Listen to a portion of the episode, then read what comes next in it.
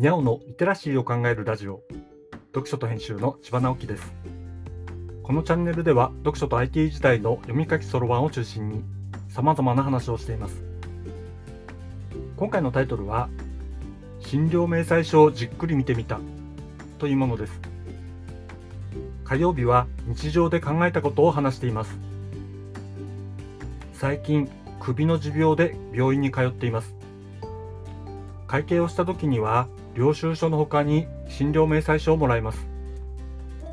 これまではじっくり読むということはなかったのですが仕事で病院の事務をやっている方と話すことがあり関心を持って見るようになりました。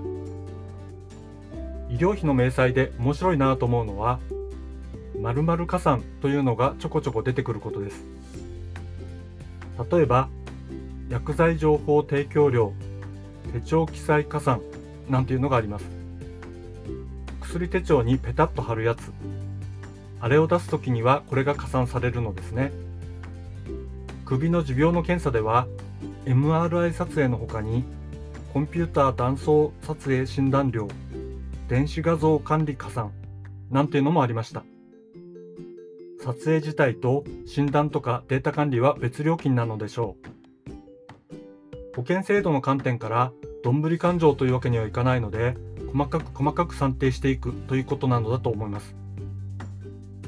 面白いのは手帳記載加算にしてもコンピューター断層撮影診断料電子画像管理加算という言葉にしても新しいことをやるのは特別料金という感じがあることですね。とても保守的な業界ですから新しいことをやるのには結構抵抗があってそういうものを導入するためのインセンティブという側面もあるのだろうなと思ったりします。こんな風に制度が絡む複雑な体系になっていると相当な無駄が発生している可能性が高いですが抜本的に変えるのは相当な労力が必要になりそうだということも想像できます。診療明細書をじっくり眺めるとそんなことも見えてくるのですね。もう一つ面白いものを見つけました。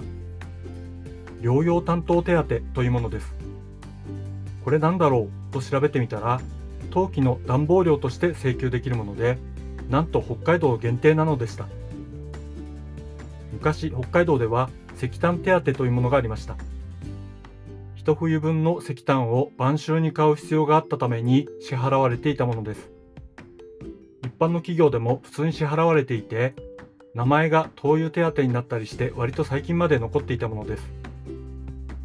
今はまとめて払うということがなくなってこういう手当はなくなりました。医療明細書の療養担当手当を知ってそういう昔の習慣を思い出しました。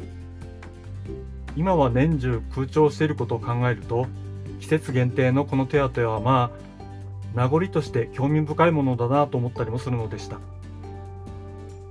見ても全然わからないし興味ないという人も多いでしょうけどちょっと関心を持ってググってみるのもいいかもしれませんよ。